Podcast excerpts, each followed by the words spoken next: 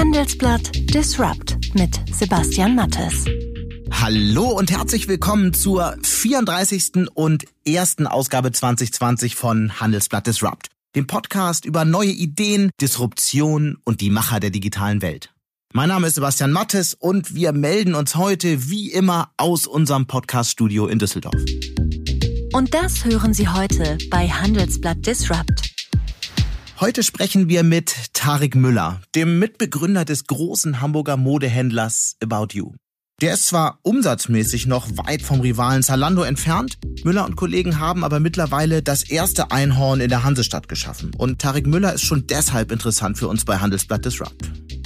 Er erzählt seine Unternehmergeschichte und wie ein Unternehmen nach den wilden Anfangsjahren langsam erwachsen wird und auf welche Erfahrung es dabei ankommt. Wie verkaufe ich eigentlich Klamotten auf dem Smartphone? Da kann ja niemand mehr Erfahrung haben als irgendwie drei, vier Jahre, weil das gibt es erst seit drei, vier Jahren. Und die Art und Weise, wie man das denn heute noch macht, und der Kunde ist halt sehr beeinflusst quasi in seinem Nutzerverhalten von Dingen wie Instagram, Spotify, Netflix. Also das ist sozusagen das, was der Kunde eben sehr, sehr gut kennt. Das muss man eben dann auf den Onlinehandel übertragen. Sie hören Handelsblatt Disrupt und nach einer kurzen Werbeunterbrechung sind wir zurück. Viele Anleger wollen, aber tun's nicht. Nachhaltig investieren. Das ist ein Ergebnis der aktuellen Schroders Global Investor Study unter 25.000 Teilnehmern weltweit. Der global tätige Investmentmanager Schroders wurde dieses Jahr mit dem Goldenen Bullen als Vorgesellschaft des Jahres in Deutschland ausgezeichnet und überzeugt mit einer breit aufgestellten Produktpalette und nachhaltigen, innovativen Investmentlösungen. Das Gespräch mit Tarek Müller führt in dieser ersten Sendung des Jahres mein Kollege Thomas Thumer, und zwar bei einer Handelsblattveranstaltung in Hamburg. Dort hat er sich von dem About You-Gründer im Detail vor Publikum erklären lassen, wie man schon als Jugendlicher zum Unternehmer wird und welche Charaktereigenschaften zu guten Geschäftsbeziehungen führen. Und das sind nur einige der vielen Fragen, mit denen Thomas Thumer Tarek Müller gleich zu Anfang begrüßt. Wie steuert man jetzt dieses Wachstum? Wie wird man vielleicht auch erwachsen als Unternehmer, als Unternehmen? Das alles wollen wir heute Abend debattieren mit Tarek Müller. Ganz herzlich willkommen.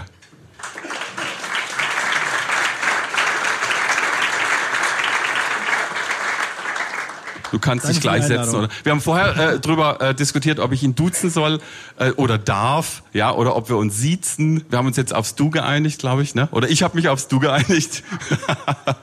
ähm, guckst du da eigentlich oder hörst du da schon drauf? Also wenn jetzt ein 17-jähriger Praktikant kommt, äh, dass du dann sagst, naja, also der muss mich jetzt nicht mehr duzen. Man kommt ja auch in ein Alter. Du bist jetzt 31. Also ich glaube, in unserer Branche ist das total üblich, dass man sich duzt. Ich habe ja. wirklich noch niemanden erlebt, der mich sieht. Außer wir haben ab und an mal Schülergruppen bei uns und ich supporte auch so eine ähm, die Sommerunternehmer. Das sind quasi Schüler, die äh, in den Sommerferien gründen und Schüler siezen mich prinzipiell. Das finde ich immer so ein bisschen strange, aber die sind dann auch irgendwie so 14, 15 und haben das irgendwie so gelernt. Glaube ich. Angst, bei uns in der Firma ja. ist noch nie jemand angekommen und hat mich gesiezt. Hast du Angst, dass die dann bald im Bus auch für dich aufstehen oder so dann vielleicht? Ich, ich, ich finde es immer noch, also ich finde es ich find's ehrlicherweise immer noch sehr ungewohnt, gesiezt zu werden. Das passiert einfach nie. Alle nennen mich Tarek. Und dann gibt es so Leute wie Michael Otto, die, äh, der macht das Hamburger, äh, also der nennt mich Tarek Sie. Ja, das finde ich auch mal ganz sympathisch. Das war, ja auch, äh, war bei uns in der Schule früher auch so mit Vornamen und dann aber Siezen. Aber er ist auch der Einzige, der das macht, den ich kenne. Das Hamburger Du ist das, glaube ich. Hamburger ne? Du, genau. So. Ja. Ja. Ähm, merkst du an dir selber schon, dass du erwachsen wirst oder dass du erwachsen werden musst? Was ist das überhaupt, erwachsen werden als Unternehmer? Also ich fühle mich immer so ein bisschen irgendwie manchmal, als, als wäre ich irgendwie 60 so und, und, und mein Papa, mein, mein, Papa sagt manchmal, ich bin konservativer als er. Äh, und ich glaube, ich bin auch tatsächlich irgendwie konservativ, was so manche Sachen angeht, aber äh, so den, den Großteil meines Tages fühle ich mich eigentlich immer eher noch wie Anfang 20 äh, im Kopf. Und insofern ich glaube, ich bin quasi in meinem Handeln ein bisschen erwachsener geworden, hoffe ich zumindest, oder professioneller zumindest. Äh, aber ich fühle mich eigentlich immer noch recht jung. Und unsere Firma ist halt auch sehr jung. Ich bin mittlerweile mit 31, drei Jahre über dem Altersschnitt unserer Firma. Ähm, der ist nämlich bei 28. Äh, und äh, naja, das ist eben so, so ein statistischer Verrissen. Es gibt ja niemanden, der unter 22 ist bei uns, aber tatsächlich sind 70 Prozent der Leute, die bei uns arbeiten, unter 30. Und ich würde mal behaupten, dass dann, dann fühlt man sich auch immer noch so ein bisschen so alt wie die alle. Muss es auch so sein, dass ihr so einen äh, niedrigen Altersschnitt habt? Also wenn jetzt einer in meinem Alter käme, sagen wir, da habt ihr bei About You was frei, hätte ich da noch Chancen? du hättest definitiv Chancen. Also für uns kommt es echt überhaupt nicht aufs Alter an, sondern eher Die Attitude ist wichtig, oder? Genau, auf, die, auf, das Mindset sozusagen. Aber äh, digitale Unternehmen, wie, wie wir es sind, sind oft quasi in, äh, sozusagen der erste Job. Deswegen, wir haben ungefähr 60 Prozent, würde ich sagen, der Leute, die bei uns anfangen, sind halt Absolventen. Äh, das zieht natürlich den Altersschnitt dann irgendwie runter. Und das ist auch gut so, weil das, was wir machen, irgendwie Onlinehandel ist ja ist am Ende keine Raketenwissenschaft, das kann man auch nicht so richtig studieren. Ähm, und das ändert sich halt so schnell, dass es halt keinen, also es gibt keinen Studiengang oder sowas, der einem irgendwie einen akademischen Background da drin vermittelt. Und ich würde auch sagen, dass das, was wir machen, eigentlich weniger irgendwie so eine Art Wissenschaft ist oder sowas, sondern eher ähm, ja, Smartness sozusagen erfordert und, und weniger sozusagen so ein Handwerk ist. Ja, wenn man jetzt irgendwie, keine Ahnung, Journalist ist oder Maschinenbauer oder Arzt oder sowas, dann spielt ja Erfahrung und eine äh, akademische Ausbildung äh, eine große Rolle, weil man da halt eben extrem sozusagen das historische Wissen der letzten Jahrhunderte quasi erlernen kann und das überwiegend auch heute noch gilt ähm, wenn man jetzt Klamotten verkaufen möchte auf dem Smartphone, ja, also diesen gesamten Bereich, äh, und ein Smartphone machen 80 Prozent unserer Umsätze aus, also wie verkaufe ich eigentlich Klamotten auf dem Smartphone, da kann ja niemand mehr Erfahrung haben als irgendwie drei, vier Jahre, weil das gibt es erst seit drei, vier Jahren. Und die Art und Weise, wie man das denn heute noch macht, und der Kunde ist halt sehr beeinflusst quasi in seinem Nutzerverhalten von Dingen wie Instagram, Spotify, Netflix. Also das ist sozusagen das, was der Kunde eben sehr, sehr gut kennt. Das muss man eben dann auf den Onlinehandel übertragen. Das ist ja noch jünger. Das bedeutet, Erfahrung spielt eigentlich kaum eine Rolle.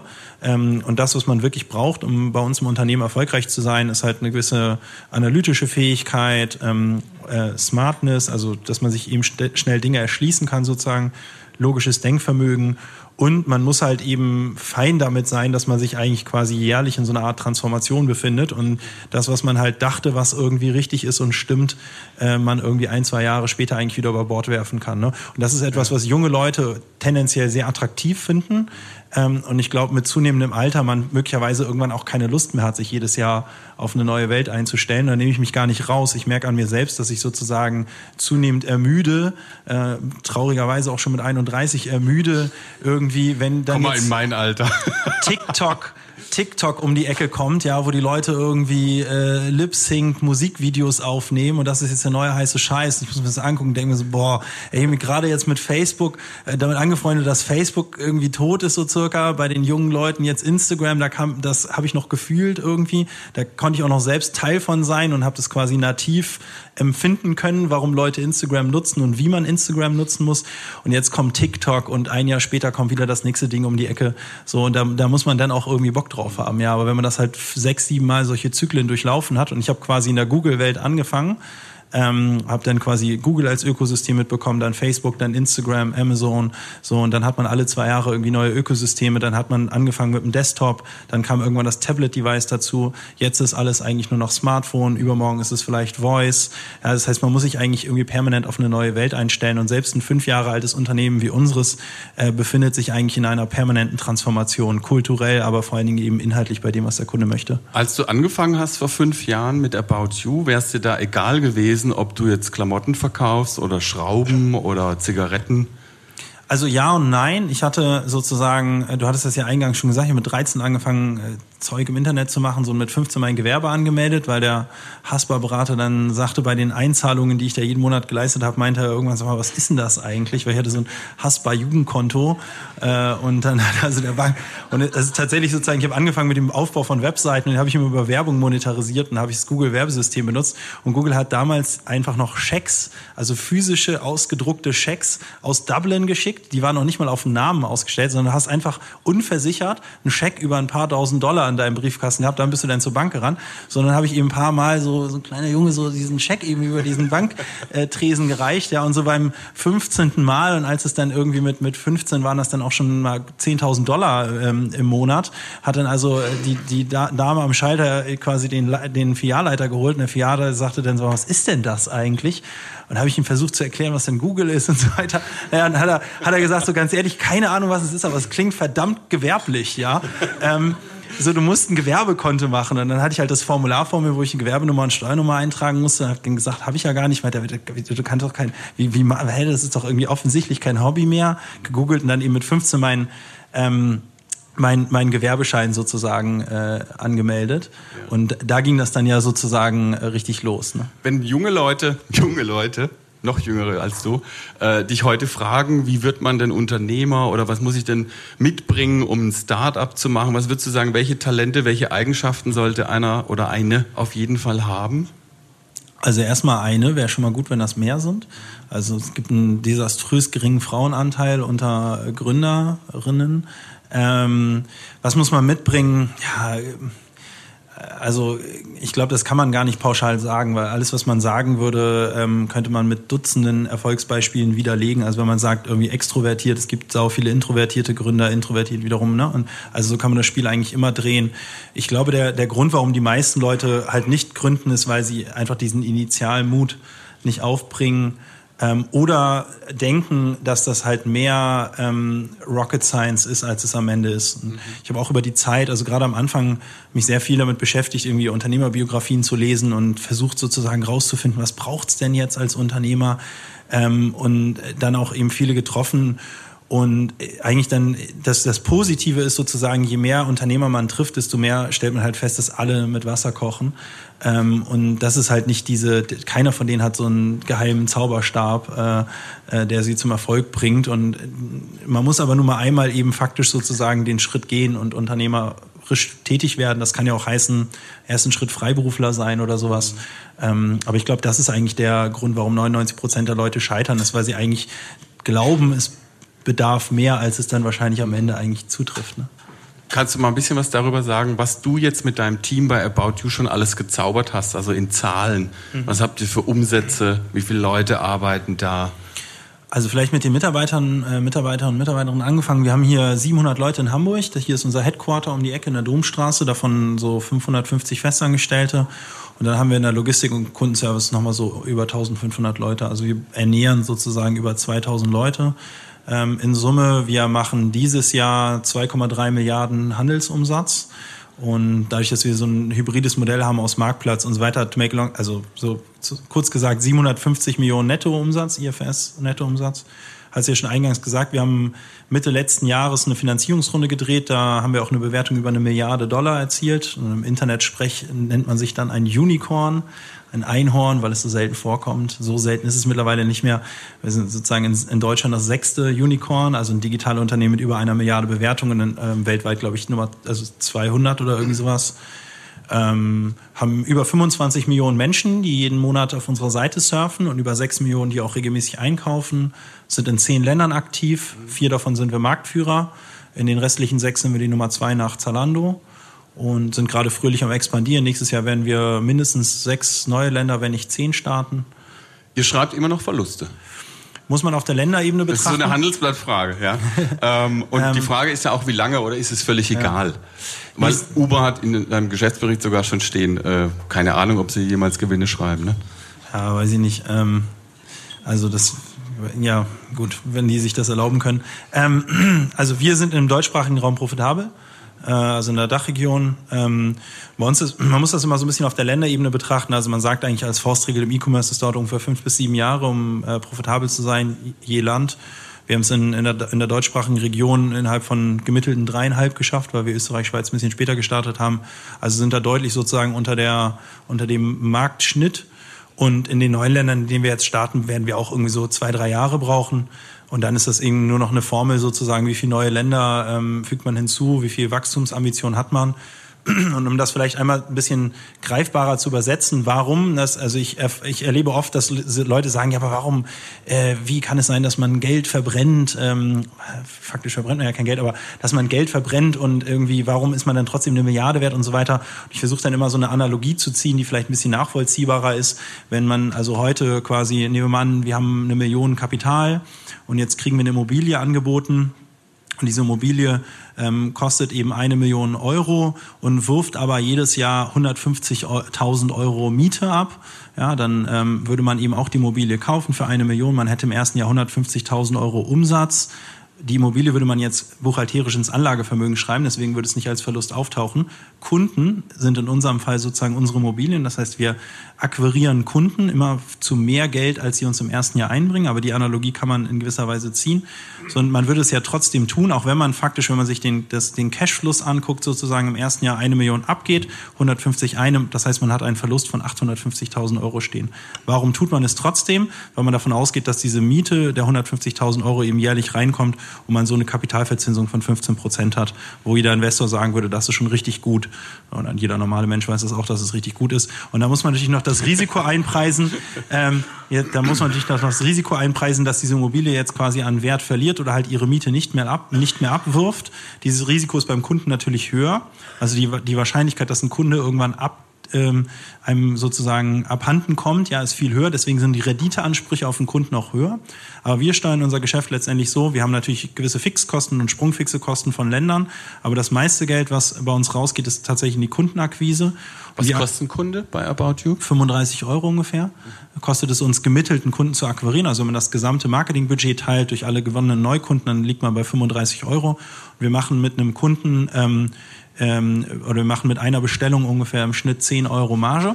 Das heißt, wir brauchen 10 bis 15 Euro. Das heißt, wir brauchen so zwei bis dreieinhalb Bestellungen, um mit dem Kunden eben break-even zu sein. Und dann fängt er an, unsere Fixkosten abzutragen. Und das schaffen wir in der Regel so in 18 Monaten. Mhm. Das heißt aber, wir vorfinanzieren letztendlich 18 Monate Kundenlebenszyklus sozusagen. Und da ist schon eingerechnet, dass eben Kunden eben abhanden, also ab quasi illoyal werden. Ne? Das ist quasi ein, ein generierter Kunde ist im Schnitt 50 Prozent der generierten Kunden also nehmen wir mal die 2018 generierten Kunden, von denen kaufen 50 Prozent in 2019 noch ein und dann ist das meistens relativ stabil. Und diesen sogenannten Churn rechnet man eben ein. Und so kommt man am Ende eben dazu, dass der Kunde nach 18 Monaten eben ähm, Break-Even ist und anfängt, die Fixkosten abzutragen. Und so setzt sich letztendlich die Mathematik von so einem digital, so einem kundenorientierten Digital-Startup zusammen, dass man halt ein gewisses Grundrauschen an Fixkosten hat, was in einem Handelsmodell sehr, sehr hoch ist. Wir haben ja wirklich physische Güter, die wir von A nach B schicken, kein reines äh, IT-Modell, wo wir irgendwie nur Server betreiben, sondern wir müssen richtig einkaufen, Leger und so weiter. Das heißt, man erstmal relativ viel Anlagevermögen, was man, oder Assets, die man sozusagen aufbauen muss, so dass es quasi, um überhaupt mal einen Euro Umsatz zu machen, muss man schon mal richtig kräftig rein investieren. So wenn man das einmal geschafft hat, quasi hat man noch auf der Länder eben sprungfixe Kosten, weil man irgendwie Carrier und Co. bezahlen muss. So und dann akquiriert man eben Kunden und dann muss man halt darauf vertrauen, dass diese Kunden eben sich eben regelmäßig diese Miete ähm, äh, einem sozusagen bezahlen und man am Ende in der Lage ist, genug Kunden zu akquirieren, die dann profitabel werden und dann genug Profit abwerfen, um die Fixkosten abzutragen und dann am Ende der Kette noch was übrig bleibt. Bin ne? ja selber schuld, wenn ich solche BWL-Fragen stelle. Ne? Aber am Ende des Tages sozusagen, wozu führt das? Das führt dazu, dass man, dass unsere Investoren beispielsweise so eine, eine momentan eben eine, eine ähm, erwartende, also wir eine erwartete Rendite von so 30, 40 Prozent haben, ja, also jährlich äh, jährliche Rendite eben aufs eingesetzte Kapital. Das ist natürlich hoch attraktiv ähm, auch, auch auf Dividende gerechnet, sozusagen auf zukünftig zu erwartende Dividende oder heute erzielte Dividende in der deutschsprachigen Region. Und so macht es das natürlich ganz attraktiv auch als Anlageklasse quasi. Und deswegen sind dann eben digitale Unternehmen wie wir auch in der Lage, einen gewissen Erfolg, sage ich mal, relativ einfach eben ähm, Kapital am Kapitalmarkt einzuwerben, um das dann eben in, in Expansion und Kundenakquise zu stecken. Ich muss es jetzt wieder menscheln lassen. Ähm, bist du noch abgenördet hier einmal? bist du noch dabei bei äh, Bewerbungsgesprächen und wenn ja, worauf achtest du da? Gibt es so Key-Issues, wo du sagst, das muss einer erfüllen oder eine, ja, sonst ist er nichts für uns. Ja, also es ist prinzipiell so, dass jeder ähm, Vollzeitmitarbeiter, also nicht äh, ausgenommen Logistik Kundenservice, weil die sind äh, nicht in Hamburg, ähm, einmal mit dem Geschäftsführer spricht, äh, bevor eine Einstellung erfolgt. Das heißt, äh, wir sind drei Geschäftsführer. In meinem Bereich sehe ich halt jeden, der bei uns festangestellt werden möchte. Führt auch dazu, dass ich tatsächlich jeden Tag Bewerbungsgespräche habe. Ähm, ein bis zwei im Schnitt. Ähm, und ja, was wir da abfragen, sind eigentlich die eingangs genannten Attribute, also irgendwie Mindset, ähm, Smartness. Ich, ich mache immer Cases oder wir machen eigentlich immer Cases mit den Bewerbern. Das heißt Fallbeispiele sozusagen, die ähm, logisches Denkvermögen und logische ja, ist letztendlich äh, abtesten, ob jemand irgendwie in der Lage ist, schnell Probleme zu erfassen, in Lösungen zu übersetzen und irgendwie eine gewisse logische Kette in der Lage ist, eben aufzubauen. Ne? Das sind sozusagen, das sind so die Hauptattribute eigentlich quasi Mindset und logisches Denkvermögen. Und dann eben je nach Thema oder je nach Fachbereich, wo, der, äh, wo, die, wo die Mitarbeiterin oder Mitarbeiter eingestellt wird, dann natürlich Fachkenntnisse noch. Ne? Wobei bei Absolventen fairerweise braucht man keine Fachkenntnisse abfragen, weil es gibt es halt nicht für unseren Bereich. Ja? Du warst 18 und da hast du auch schon mal eine richtige Pleite erlebt. Da hattest du nämlich plötzlich 150.000 Euro Schulden am Hals, ja. weil eine chinesische Fabrik nicht so wollte wie du. Ja? Ähm, das musstest du dann abstottern. War das heilsam? Braucht man so eine Pleite mal, um dann weiter durchstarten zu können? Also vielleicht kurz zum Hintergrund. Ich hatte mit 18 eben diverse Online-Shops schon, äh, zum Beispiel Pokerkoffer, äh, Teleskope, äh, Wasserpfeifen, Modellbauautos, alles, alles mögliche, was Drogen. man... Nee, nee Drogen. Drogen nicht, nee. Ähm, äh, und also ich habe quasi Nischen-Online-Shops gestartet in Nischenbereichen, die halt offline nicht so leicht zugänglich waren. Also wo kaufst du ein Teleskop offline, ist nicht ganz einfach. Ähm, oder ein Pokerkoffer und die aber online eben vernünftig waren. So, und dann habe ich eben in, in China habe ich meine Pokerkoffer produzieren lassen in Ägypten meine Wasserpfeifen. Die ägyptischen Wasserpfeifen waren in der Qualität nicht so gut und menschengemacht und ich wollte eine Fabrik in China bauen. Diese Fabrik wurde nie gebaut, da ist aber sehr viel Geld über den Teich geschwommen. War auch dumm gemacht, hätte man sich gegen schützen können mit Treuhandkonten und so weiter. Ähm, naja, so am Ende habe ich da ein paar hunderttausend Euro versenkt. Also ich hatte mit 18er schon eben äh, ja, mehrere Millionen Umsatz und auch echt ganz gute Gewinne ähm, und wollte mit dem Geld jetzt eben so mega durchstarten, war Europamarktführer im Wasserpfeifen-Business. Äh, ja, war ich wirklich zu der Zeit und äh, wollte eben diese Fabrik in, in China bauen, die da nie gebaut wurde, sondern hatte ich irgendwann keine Ware mehr und ganz viel Geld war weg. Und dann hatte ich tatsächlich 150.000 Euro Schulden. Ich war nicht insolvent. Ähm, äh, ja, faktisch rückblickend habe ich wahrscheinlich Insolvenzverschleppung betrieben, muss man sagen. Das ist zum Glück verjährt, ja, weil ich war rechtlich betrachtet vermutlich schon überschuldet, ja, aber habe das sozusagen irgendwie mit Händen und Füßen rechtlich abgewehrt, weil ich eine Kommanditgesellschaft hätte, hatte. Das heißt, ich wäre privatinsolvent gewesen, konnte keine GmbH in die Insolvenz schicken und ja, musste dann halt, habe eigentlich aus der Not heraus ein Agenturgeschäft gestartet, weil ich ganz schnell Geld brauchte. Ähm, das hat zum Glück ganz gut funktioniert und war dann in der Lage, die 150.000 auch in sechs Monaten wieder abzustottern. Mhm. Und ja, auch, aber auch eine Leistung schon mal. Ja, man gut, man muss dazu sagen, ne, ich habe halt äh, dann zu Hause gewohnt und habe die Schule abgebrochen in der 12. Klasse ähm, habe die zwölf danach nochmal zu Ende gemacht, aber trotzdem und habe halt einfach äh, 20 Stunden am Tag, sieben Tage die Woche gearbeitet, hatte null Ausgaben und habe mit 15 Euro Stundenlohn gearbeitet, aber auch mit 15 Euro Stundenlohn äh, bei dem Pensum kriegst du halt 150.000 Euro halt einfach in einem halben Jahr abgearbeitet. Ne? Also aber, reine, äh, ja. das ging dann, das klingt jetzt äh, klingt jetzt heftiger als es war, weil es einfach mit unfassbar viel Zeitarbeit äh, verbunden war, weil ich so eine Art Freelancer war. Ne? Mal andersrum gefragt, was hat dich, was hat es in dir verändert? Naja, du hast ja auch gefragt, so muss man das haben. So, ich, die meisten Unternehmerlebenslaufe haben ja solche richtig fiesen Rückschläge.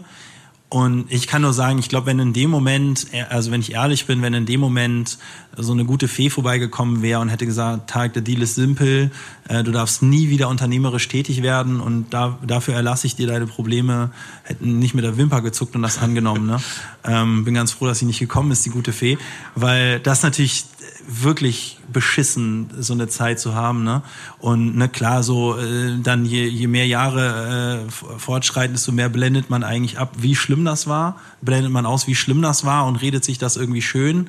Und am Ende des Tages hat's mich auch weitergebracht, ne? definitiv, aber trotzdem will man das nicht. Das ist halt mega beschissen natürlich. Das ist richtig Existenzangst. Ja. Also wenn dann irgendwie der Gerichtsvollzieher bei dir vor der Tür steht und halt sagt, ich fände jetzt hier alles ähm, und du halt einen äh, so äh, Brief im orangenen Umschlag vom Amtsgericht nach dem anderen bekommst und dich halt Leute anrufen, das ist, finde ich, das Schlimmste und sagen, hey, du schuldest mir halt Geld, also Lieferanten, du schuldest mir halt Geld und ich weiß nicht, wie ich meine Mitarbeiter bezahlen soll und ich kann meine Mitarbeiter selbst nicht bezahlen, geschweige geschweige denn mir, das ist völlig sekundär, ja, aber muss Mitarbeiter entlassen. Also das ist einfach so, da, das ist so schlimm, ähm, das wünscht man keinem, glaube ich.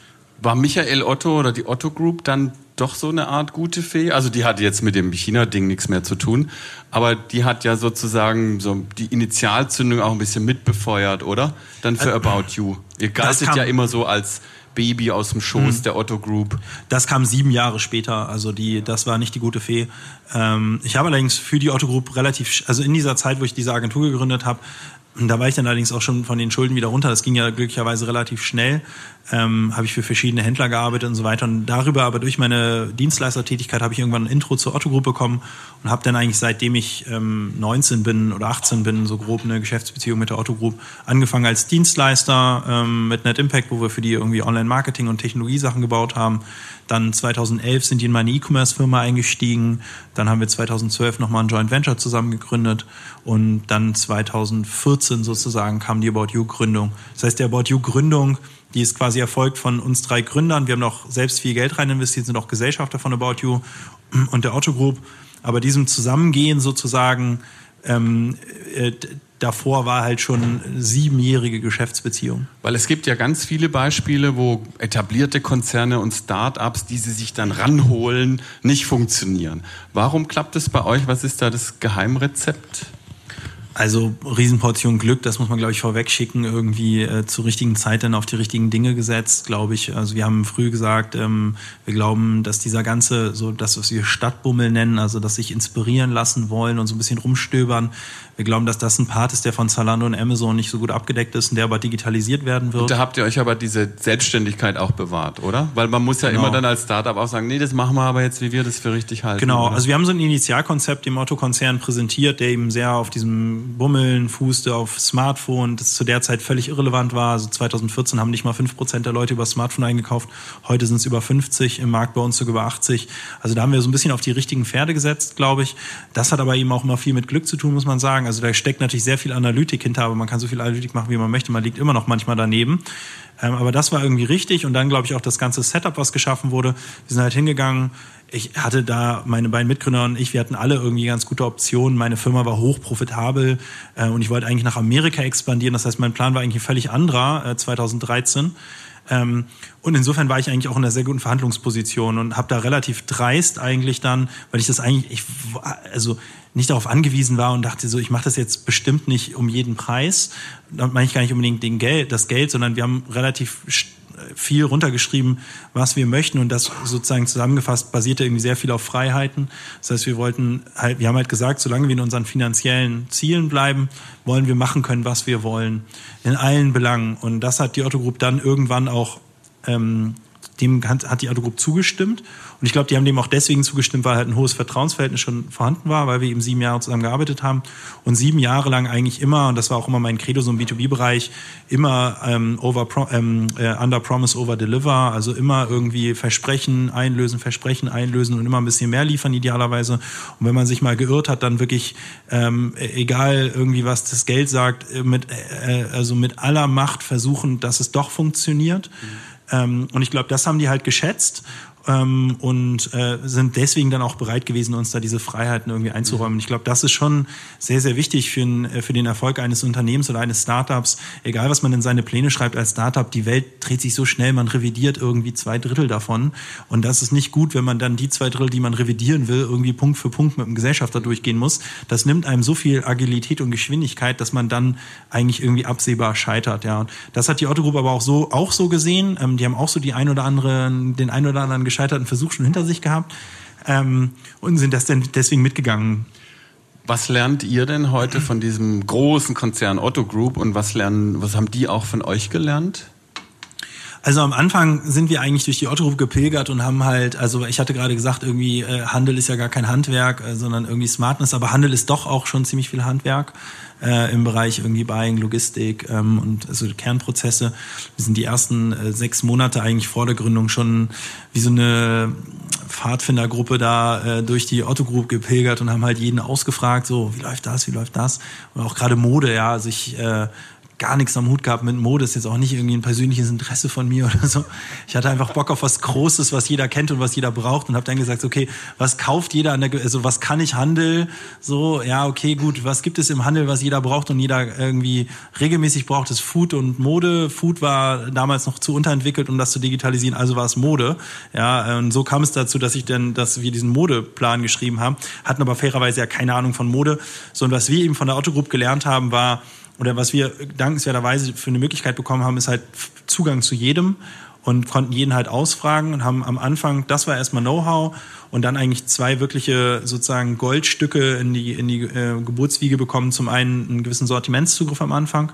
In der Mode muss man nämlich immer neun Monate im Voraus ordern und kein Lieferant beliefert einen, wenn man nicht Umsatz hat. Man hat aber keinen Umsatz ohne Lieferanten. So dieses Henne-Ei-Problem hat uns die Otto Group gelöst und Logistikzugriff. Ähm, Bei beidem haben wir aber auch gesagt, ganz ehrlich, wir müssen innerhalb von zwölf Monaten unabhängig werden davon. Also wir können nicht äh, dauerhaft sozusagen da am, am Nabel hängen. Ähm, und das hat auch funktioniert. Also die haben uns da diese zwei Henne-Ei-Probleme gelöst. Logistiker kriegst du nicht ohne Umsatz und Lieferanten kriegst du nicht ohne Umsatz. Aber du kannst keinen Umsatz machen ohne die zwei Aspekte. Das haben die uns gelöst. Aber ein Jahr später haben wir auch eingelöst, dass wir die nicht mehr brauchten, haben dann unseren eigenen Einkauf, unsere eigenen logistischen Prozesse und Co. aufgebaut. Hast du den Eindruck, dass die auch ein bisschen agiler, jünger, dynamischer geworden sind durch euch? Also ich glaube, die Otto Group wäre auch ohne uns äh, jünger, dynamischer und agiler geworden. Also ähm, ich glaube, die Otto Group hat eine ganz intelligente Strategie, ähm, was so die, die digitale Transformation sind eigentlich so ein Schimpfwort fast schon, ja, aber ist halt so. Ähm, also die haben das, glaube ich, sehr klug gemacht mit der digitalen Transformation und wir sind sozusagen ein Aspekt, glaube ich, dessen, aber mit Sicherheit nicht irgendwie der wichtigste oder sowas. Und die haben da, glaube ich, ganz viele Dinge sehr gut gemacht und äh, ähm, ja, so wie wir natürlich uns dann Dinge von denen abgeguckt haben, kommt mittlerweile irgendwie auch regelmäßig Gruppen, auch schon seit fünf Jahren eben zu uns und gucken sich so an, wie wir das so machen. Ähm, einerseits, weil wir eben online pure sind, also digital rein, wir sind viel internationaler, deswegen denglische ich auch mal ein bisschen rum, es tut mir leid, reden eigentlich in der Firma nur noch Englisch, äh, sind internationales Team, sind international tätig und sind halt vor allen Dingen auf der grünen Wiese gestartet, also wir haben halt keine Altlasten gehabt und das ist natürlich ein Riesenvorteil, dann kann man wirklich einmal überlegen, wie machen Prozesse eigentlich Sinn, unabhängig davon, was für Prozesse haben wir eigentlich heute und wie überführen wir die. Das ist ja oft komplexer, als sich zu überlegen, was macht eigentlich Sinn. Und wir hatten halt nur diese Aufgabe oder für uns selbst die Aufgabe, was macht eigentlich Sinn und konnten das eben sofort auch äh, auf der grünen Wiese aufsetzen. Und das ist natürlich auch ganz interessant, mal ganz unabhängig, ob wir digital sind oder nicht, quasi einfach dieser grüne Wiese-Ansatz. Ne? Mhm. Seid ihr aber nach fünf Jahren auch schon in der Phase, wo man so ein bisschen zittrig wird angesichts des Erfolgs? Wie geht's denn weiter? Beziehungsweise auch Agilität hast du gesagt. Wie hält man diese Agilität? Und muss ja trotzdem erwachsen werden und ja. präziser in vielen Dingen dann auch als im, im ersten, zweiten Jahr. Also ich muss ganz ehrlich sagen, ich habe mich immer in dieser Angreiferrolle ganz ganz wohl gefühlt, so in dieser Underdog-Rolle. Ne? So ich habe so mit 18 habe ich einen Raum betreten, offene Haare noch, ne, so alles, die Erwartungshaltung der Leute gleich so, einmal so den Keller, ne, und dann ne, hier Under Promise Over Deliver sozusagen, dann ihm gezeigt, so hey, ich kann wirklich was, ne, und ich mochte diese Underdog-Rolle ehrlich gesagt immer, ja, in den Raum zu kommen und nicht ernst genommen zu werden wegen Alter, Aussehen und Co. Ähm, und diese Angreiferrolle, ja, wir sind so die Kleinen, die jetzt irgendwie da so David gegen Goliath mäßig sind. Ne? Jetzt muss ich mich leider damit anfreunden, dass wir teilweise die Angegriffenen sind. Ja, das heißt, jetzt kommen schon so Startups um die Ecke, die sagen, ah, der Tarek, der ist 31, der hackt das alles gar nicht mehr. Guck mal, wie, ne, die, guck mal, wie die das machen. Die sind so alt und, und irgendwie behäbig geworden als Unternehmen und so. Ja, also wir müssen uns jetzt mittlerweile damit auseinandersetzen, dass es irgendwie Startups gibt, die uns halt angreifen und uns als behäbig und alt wahrnehmen Unternehmen, ja. Ähm, und gleichzeitig sind wir aber nach wie vor natürlich der Angreifer, ja, gegen den Zalando, Otto, Amazon und Co. und sind ja die am schnellsten wachsende E-Commerce-Firma weltweit gerade. Also definitiv irgendwie in so einer Doppelrolle. Ähm, und das finde ich eigentlich auch ganz gut und ich glaube, beides ist auch wahr. Wir sind definitiv nicht mehr so agil und schnell und fuchsig und super risikobereit, wie wir das vor fünf Jahren waren, weil wir auch zu viel zu verlieren haben mittlerweile einfach. Ich meine, wir werden nächstes Jahr äh, über eine Milliarde Bilanzumsatz schieben und unsere Firma ist mittlerweile so um die 1,5, 1,6 Milliarden Dollar wert und da ist viel Geld reingeflossen, viele Mitarbeiter, die hier davon abhängig sind. Das heißt, wir können einfach gar nicht mehr so ein Risiko gehen. Wir haben mittlerweile auch Altlasten. Auf der anderen Seite nehme ich uns schon noch als agil wahr, weil sie 700 Leute im Headquarter dann im Vergleich zu einem Amazon, einem Zalando eben doch irgendwie nur noch nur ganz wenige sind und wir, glaube ich, eben für unsere Unternehmensgröße und unseren Umsatz ähm, doch eigentlich noch relativ flach aufgebaut sind. Ich kenne jeden, wir, haben, wir sind super zugänglich, glaube ich, als Geschäftsführer, sehr flache Hierarchien etc. Und das gibt uns natürlich schon noch einen gewissen Geschwindigkeitsvorteil gegenüber den wirklich Großen. Ist das das Wichtigste, der wichtigste Faktor für die Agilität, äh, flache Hierarchien zu bewahren? Weil du hast vorhin gesagt, 28 habt ihr jetzt das Durchschnittsalter. Ja. Die wachsen ja jetzt auch alle in einen Lebensbereich, wo man denkt, jetzt heirate ich vielleicht, jetzt kriege ich vielleicht ein Kind, ja, da muss ich ein bisschen Sicherheit haben, oder? Also auch da verändert sich ja dann was. Die ja. werden ja alle mit About You älter. Die werden alle älter und ich habe wirklich das Gefühl, die sind so eine Art Geburtsmaschine ja, bei uns. Also, einmal, ich gefühlt einmal die Woche sitze ich im Meeting, wo mir jemand sagt, krieg ein Kind, ja, Männer wie Frauen. Äh, was ich immer ganz positiv finde, also mit, ist sozusagen, viele Männer nehmen bei uns auch Elternzeit und äh, also wir haben wirklich, wir können mit Elternzeit wirklich gut umgehen mittlerweile. Das mussten wir lernen. Ähm, aber ja, ich glaube, das ist normal sozusagen, dass man halt als Unternehmen älter wird und damit irgendwie umgehen muss und dass man halt irgendwie sich äh, über, über Zeit eben als Unternehmen verändert. Ne? Einerseits eben was so Risikobereitschaft und auch Risikokontrollsysteme und so weiter angeht, aber natürlich auch was äh, Mitarbeiterführung und ähm, äh, sozusagen den Umgang mit Umständen wie irgendwie, äh, irgendwie ständigen Schwangerschaften und Co. Ähm, zu tun hat und auch die, du sagtest es ja auch, also die Anforderungen der Mitarbeiter verändern sich halt. Ne? Wenn du ein Startup bist, du ziehst halt auch so eine gewisse Abenteurer ähm, so, so gewisse Abenteurer ran, ja. Also so die, ich meine, wer geht denn schon in ein Startup, was irgendwie quasi nicht existiert, im Prinzip gefühlt jeden Tag vor der Pleite steht, so circa, ja. Da musst du schon so einen gewissen Schlag Mensch haben, so, ne. Und das verändert sich natürlich auch über Zeit. Irgendwann heute ziehen wir halt Spezialisten an, Experten auf ihrem Bereich. Die sind, die haben ein ganz anderes Risikobewusstsein, die haben ein ganz anderes auch Work-Life-Balance-Bewusstsein. Ähm, und so muss man sich als Unternehmen dann eben auch verändern über Zeit, glaube ich. Ne? Wie wird sich denn der Modemarkt und E-Commerce überhaupt in den nächsten fünf bis zehn Jahren ändern oder wagst du da keine Prognose? Also ich glaube erstmal, dass sozusagen dieser Shift von online zu äh, von offline zu online halt weiter stattfinden wird. Wir sind jetzt europaweit liegt der Online-Anteil ähm, an den Textilumsätzen bei gerade mal 11 Prozent. In Deutschland sind wir irgendwie so bei 18, 19 oder sowas. Haben aber andere Teile Europas, eigentlich fast alle anderen Teile, also Osteuropa, Südeuropa etc. Da liegt er eben bei unter 10 Prozent. So, ich glaube nicht, dass irgendwie online größer wird als offline, aber ich glaube schon, dass wir uns irgendwo ähm, früher oder später so auf 30 Prozent oder sowas einpendeln werden, so auf 10, 15 Jahressicht. Das heißt, zunächst einmal wird der, der Markt in Summe viel größer, der Kuchen wird größer. Ich glaube, es wird eine weitere Konsolidierung stattfinden. Heute gibt es eben doch noch extrem viele kleinere Online-Händler, ähm, die so 30, 40 Millionen Umsatz machen oder weniger oder auch vertikale Marken, die halt direkt an den Endkunden verkaufen. Ich glaube, die werden es extrem schwer haben, haben es auch heute schon schwer gegenüber den großen Plattformen äh, wie Zalando, Amazon und uns, ähm, weil wir halt einfach irgendwie diverse Vorsprünge haben, alleine durch unsere Größe und Skalen, durch diesen Marktplatz und so eine gewisse Liquidität im System und der sogenannten Plattformökonomie, der wir ja auch ähm, angehören als Plattform zum Glück, nicht als derjenige, der von der Plattform aufgefressen wird.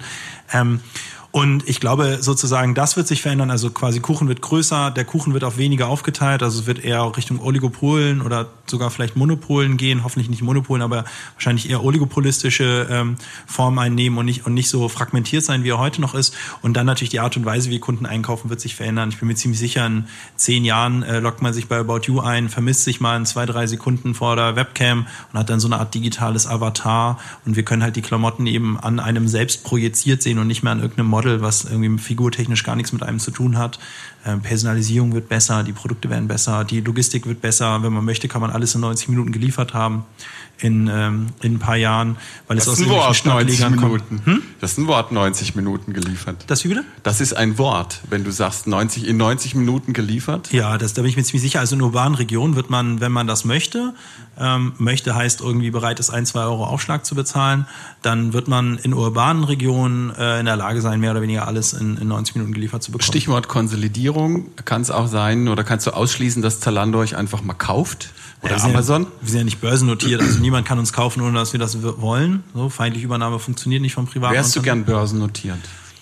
Naja, ich weiß nicht, ob ich das will, aber ich sag mal, irgendwann muss man sich halt die Frage stellen, ob es halt Sinn macht. Mm, wir sind bereit, ähm, wir könnten es auch, ähm, wir wissen auch, was wir machen müssten. Ähm, wir haben auch Banken äh, am Start, die, die das sofort irgendwie initiieren könnten. Bin mir auch ziemlich sicher, dass es zumindest in der aktuellen Marktlage auch erfolgreich wäre. Und momentan, ja, ich will. momentan würde es aber noch keinen Sinn machen für uns, weil wir einfach im privaten aktuell, ähm, also im nicht börsennotierten Umfeld schneller ähm, agieren können. Und gerade wenn man so in der extremen Expansion noch ist, wir sind ja nicht nur in der geografischen Expansion, wir bauen auch immer weitere ähm, äh, Geschäftssegmente an, und in, so, in solchen Phasen, wo eben noch sehr viel Bewegung stattfindet, ist das Rausschicken von Quartalsberichten manchmal nicht so ganz geil. Ja, das nimmt dem Ganzen dann so ein bisschen die Agilität, sag ich mal, in der, in der Frage, wo will man hin und wie viel kann man rumexperimentieren. Ne? Mhm. So insofern glaube ich, würde es jetzt aktuell noch keinen Sinn machen, aber irgendwie in den nächsten zwei, drei Jahren kann das schon eine Option sein. Wie viel Prozent gehören dir selber noch? Das sage ich nicht, aber schon, schon noch genug. Fünf Prozent 10 Prozent. Das sage ich nicht. Habt ihr, äh, habt ihr das gedrittelt in, in, in der Geschäftsführung? Oder? Das sage ich auch nicht. Aber ich kann sagen, ich bin quasi, ich, ich war da. Bist schon, du reich? Ähm, ähm, reich voller Lebensglück. Ähm, also, was ich sagen kann, ist, äh, ich habe schon sehr stark an die Kiste geglaubt und bin halt, äh, also vor fünf Jahren habe ich auch echt einen großen Teil von dem, was ich verdient hatte, bis zu dem Zeitpunkt, was schon irgendwie vernünftig war, so siebenstellig, habe ich da auch rein investiert. Also, wenn es schief gegangen wäre, hätte ich auch richtig, richtig viel Geld verloren. Jetzt kann man sagen, so mein Gott, mit 28 hast du, dann bist du wieder bei Null. Das ist jetzt auch nicht so dramatisch. So habe ich das auch gesehen. Ja, also ich war halt so, okay, fuck it, was ist das Schlimmste, was passieren kann? Ich bin bei Null mit 28, 29, gibt Schlimmeres. Ja, die meisten Leute sind bei Null mit 28, 29. So. Also manche so, auch später. Scheiß drauf. Scheiß drauf, so, ne? Und so habe ich das halt auch gesehen. Und irgendwie so das Allerschlimmste ist irgendwie, es geht so richtig mega schief und ich bin nicht nur bei Null, sondern irgendwie, wie auch immer das dann geht, bei Minus. So, dann gehe ich halt klopfe ich bei meiner Mama an zu Hause und sie sagt, ey, cool, dass du hier bist, hier ist dein Zimmer. Ja, also wenn das sozusagen das Worst-Case-Szenario ist, ja, dann finde ich das passabel. Ja, und so habe ich das eben 2014 gesehen, meine Mitgründer haben das auch so gesehen, insofern haben wir gesagt, all in. Ja, ähm, und das hat sich jetzt zum Glück ausgezahlt für uns. Auch jetzt schon, wir haben ein kleines bisschen Anteile verkauft in der letzten Finanzierungsrunde, so dass jetzt die Gefahr von auf Null fallen nicht mehr existiert, zum Glück. Und ähm, ja, das ist natürlich irgendwie ein lohnenswertes Ding, wenn es dann funktioniert, ist ja klar. Aber man muss eben dazu sagen, keine Chance ohne Risiko. Wir sind dafür eben auch massiv ins Risiko gegangen. Ich bin in der Schlusskurve. Ich will ja auch, dass Sie dann noch ein paar Fragen stellen. Auf jeden Fall, das gehört immer dazu. Trotzdem die Frage, ähm, du äh, bist äh, kind einer Ägypterin und eines Deutschen. War Migrationshintergrund für dich jemals ein Thema? Warst du irgendwann mal froh oder, oder äh, unglücklich, Tarek zu heißen und nicht Thomas? Also der einzige Nachteil, den ich in meinem gesamten Leben verspürt habe von Tarek, ist bei der Immobiliensuche. Also bei der Wohnungssuche, und da habe ich einfach umgestellt auf T. Müller und hat jeder den Thomas erwartet. So und man muss ganz ehrlich sagen, ja, statistisch gesehen, ich habe das dann für mich sozusagen getrackt. Man kriegt deutlich mehr Antworten von Immobilienmaklern, wenn man T. Müller heißt statt Tarek Müller. So, aber ehrlich, Kleine Excel-Tabelle gemacht dann. Ja, mich hat das Test. einfach interessiert und tatsächlich habe ich es getestet bei Immonetz. Der super einfach, du haust halt 50 Leute an und guckst irgendwie 25 mit T-Punkt. Äh, ist jetzt kann man sagen, weiß nicht, ob das jetzt statistisch signifikant ist, aber das ist schon ein deutlicher Unterschied. Aber ehrlicherweise, ich habe da nie, also ich bin in Deutschland geboren, meine Mama ist Ägypterin, hat Medizin studiert in Ägypten, war aber auf einer deutschen Schule da. Ähm, das macht man oft in den, in den Ländern so, dass man dann auf Ausländer, also die aus diesen Mittelschicht sozusagen, dann Mittelschicht quasi legt die ganze Familie alles zusammen und schickt die Kinder auf ähm, ausländische Schulen. So, das heißt, sie hat ein deutsches Abitur gemacht, hat dann am Goethe-Institut Medizin studiert. Also sie ist irgendwie, die konnte schon Deutsch, bevor sie nach Deutschland gekommen ist und ist Ärztin, jetzt kein irgendwie, bin jetzt nicht mit dem Paddelboot hier rüber gepaddelt. Ne? Äh, so, das ist nochmal ein bisschen was anderes. Und ich bin in Deutschland geboren und ich bin deutscher als die meisten Deutschen so in meinen Ansichten oft, ne? Äh, oder so in, in Dingen, ein Wertegerüst quasi. Ähm, und habe das ehrlich gesagt nie als Nachteil empfunden, aber auch, weil ich glaube ich irgendwie so einen äh, gesunden Filter habe gegen negative Dinge und halt schon immer sehe irgendwie, ich habe so viel Support eigentlich in meinem Leben erfahren, angefangen bei meinen Eltern, aber eben auch bei Geschäftspartnern und bis hin zu Leuten wie Michael Otto, ja, so viel Support erfahren.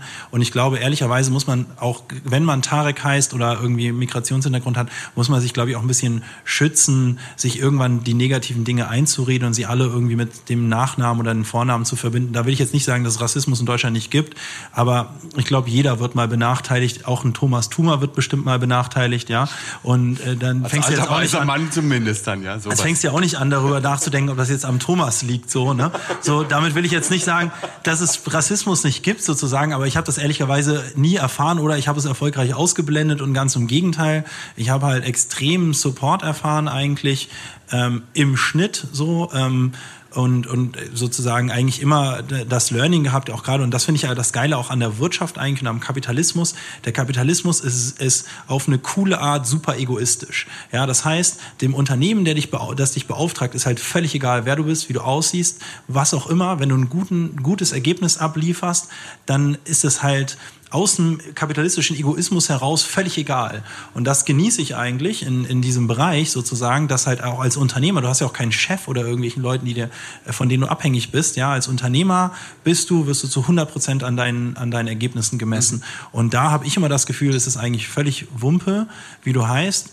Und manchmal kann sich auch ein Nachteil in einen Vorteil ähm, oder ein vermeintlicher Nachteil in einen vermeintlichen Vorteil wandeln. Ich meine, wie gesagt, Redlocks, offene Haare damals noch, ähm, Tarek, Mag sein, dass das ein erstmal ein Nachteil ist, weil ich würde mal behaupten, ohne dass wir da irgendwas für können, wenn einer, ein, also wenn jemand, der einfach normal aussieht, sozusagen in einen Raum kommt und ich, ohne dass ihr vorbelastet werdet, im Positiven jetzt hoffentlich von mir und vielleicht der eine oder andere mich kennt, würde man erstmal tendenziell schon ein bisschen mehr erwarten von dem, der nicht komisch aussieht. Das ist, ist in uns drin, ja.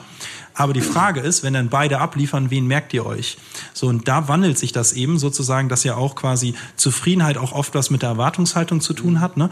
Und wenn quasi äh, qua Aussehen und Name und Co. die Erwartungshaltung tendenziell so unconscious bias mäßig ein bisschen runtergeht, ne? und man dann aber eben abliefert, dann kann man davon ausgehen, dass die Leute einem im Kopf behalten. Ne? Und das meine ich mit sozusagen ein vermeintlicher Nachteil kann sich auch in einen vermeintlichen Vorteil wandeln. Und da hatte ich bei mir schon oft das Gefühl, dass das eben oft passiert ist, dass Leute eigentlich äh, nichts erwartet haben und dann deutlich ähm, überrascht wurden und sich das dann bei den Leuten auch so eingebrannt mhm. hat, äh, was mir dann eigentlich in the long run eben eher einen Vorteil erbracht hat. Letzte Frage von mir wir haben es jetzt mehrfach erwähnt, du bist 31, du hast aber immer wieder in Interviews gesagt, mit 40 ist Schluss. Ich glaube, mit 40 ist Schluss mit Wirtschaft. Ja. Was kommt dann? Also, dann werden die Millionen ausgegeben. Genau, die Superjacht und der Heli. Nein, also das ist mir völlig egal. Ich habe nicht mal ein Auto und keine Uhr, kein gar nichts. Ähm, und die könnte ich mir mittlerweile leisten. Aber ähm, nee, mein Plan war schon immer, und ehrlicherweise war mein Plan mit, mit 18, habe ich mir gesagt, ich will einmal was richtig, richtig, richtig Großes aufbauen, was jeder kennt und jeder nutzt in Deutschland. So, das kann, kann ich, glaube ich, mittlerweile zumindest bei jungen Frauen äh, haben wir 100% Marktbekanntheit, ja. Ähm, äh, so, ich glaube, das ist erstmal, ist es geglückt und sogar über die deutschen Grenzen hinaus. Und ich habe mir aber eigentlich gesagt, ich möchte das machen und dann mit 30 will ich raus. So, jetzt sitze ich hier mit 31, das ist erst, das hat nicht funktioniert. Ähm, aber habe mir dann irgendwann gesagt, als dann absehbar war, okay, so ganz schnell geht das nicht mit diesem ganz großes Unternehmen aufbauen und so weiter, habe ich mir eben diese 40er Grenze gesetzt und mein Plan ist es dann, alles äh, zu verkaufen an Anteilen. Ich habe ja noch, ich habe neben About You noch Anteile an über 15 anderen Firmen, ähm, teilweise auch noch gegründete von der Vor About You-Zeit, teilweise Beteiligung, dann alles zu verkaufen und so im äh, politischen Bereich aktiv zu werden. Ja, politischer Bereich dann Bundeskanzler oder nee, sowas oder. Gar keinen Fall. Äh, ich glaube, das könnte ich nicht und würde ich auch nicht äh, werden und dafür müsste man dann auch in eine der etablierten Parteien rein. Das hätte ich, glaube ich, nicht so Bock drauf. Ähm, Nee, mein, mein Plan ist es quasi einerseits eine NGO zu gründen, die sich, also die politisch tätig ist, also im Prinzip politische Konzepte, also mitarbeitet, eigentlich sich anbietet für Regierungen und äh, Parteien. Ähm, und andererseits würde ich auch ganz gerne, um dann doch so ein bisschen im politischen Geschehen auch drin zu sein, nicht immer so ein bisschen blöd von der Seitenlinie reinzureden, äh, ist meine Idee aktuell, aber Ideen ändern sich da schon mal vorweggenommen, irgendeine Partei auf Hamburger Ebene zu gründen.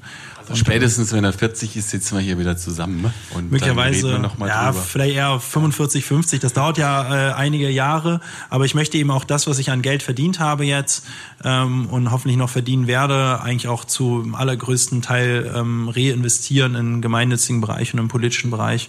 Und ja, ich habe nicht vor, eigentlich, äh, zumindest das ist jetzt mein Plan, ja, nicht vor, irgendwie auf dem Sterbebett zu liegen mit einem unfassbaren Vermögen. Da sehe ich nicht so viel drin, Sinn drin. Und ich sehe auch nicht so viel Sinn da drin, Kinder mit unfassbar riesen Erben ähm, meines Erachtens auch in gewisser Weise ähm, vorzubelasten sozusagen. Äh, ich würde natürlich halt immer den Anspruch, dass sozusagen da niemand jetzt in, in Armut verfällt, ja, aber dafür braucht man jetzt nicht unfassbar viel ähm, in Relation zu dem, was man als Unternehmer eben so machen kann mit einem erfolgreichen Unternehmen, ne? sondern schon irgendwie den, den Anspruch, dass ich in der zweiten Lebenshälfte, sofern ich dann bis zu den 80 komme, ähm, das, was ich in, den, in der ersten Lebenshälfte äh, ähm, verdient habe, eigentlich ähm, reinvestiere in gemeinnützige und gesellschaftlich sinnvolle Dinge und Klamotten verkaufen ist jetzt nicht das, wo man sagt, so Mensch, das macht die Welt jetzt unfassbar besser. Ja. Tarek, ganz herzlichen Dank. Ganz herzlichen Dank.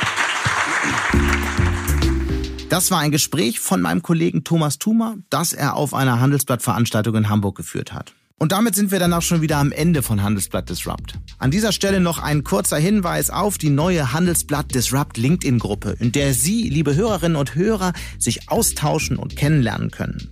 Suchen Sie in den LinkedIn-Gruppen einfach nach Handelsblatt Disrupt. Wenn Ihnen unser Podcast gefallen hat, dann posten Sie es doch einfach in der Gruppe oder hinterlassen Sie eine Bewertung bei Apple Podcast. Sie können mir natürlich auch eine Mail schreiben, wie immer an mattes mit 2t und h at handelsblatt.com oder bei Twitter, da bin ich wie immer unter smattes zu finden, also Mattes mit einem S davor. Dank an dieser Stelle auch an Sandy Clough und Migo Fecke und Regina Körner von professionalpodcast.com, dem Dienstleister für Strategieberatung und Podcastproduktion. Wir melden uns nächste Woche Freitag wieder. Bis dahin wünsche ich Ihnen eine schöne Woche und interessante digitale und natürlich analoge Zeiten. Ihr Sebastian Mattes.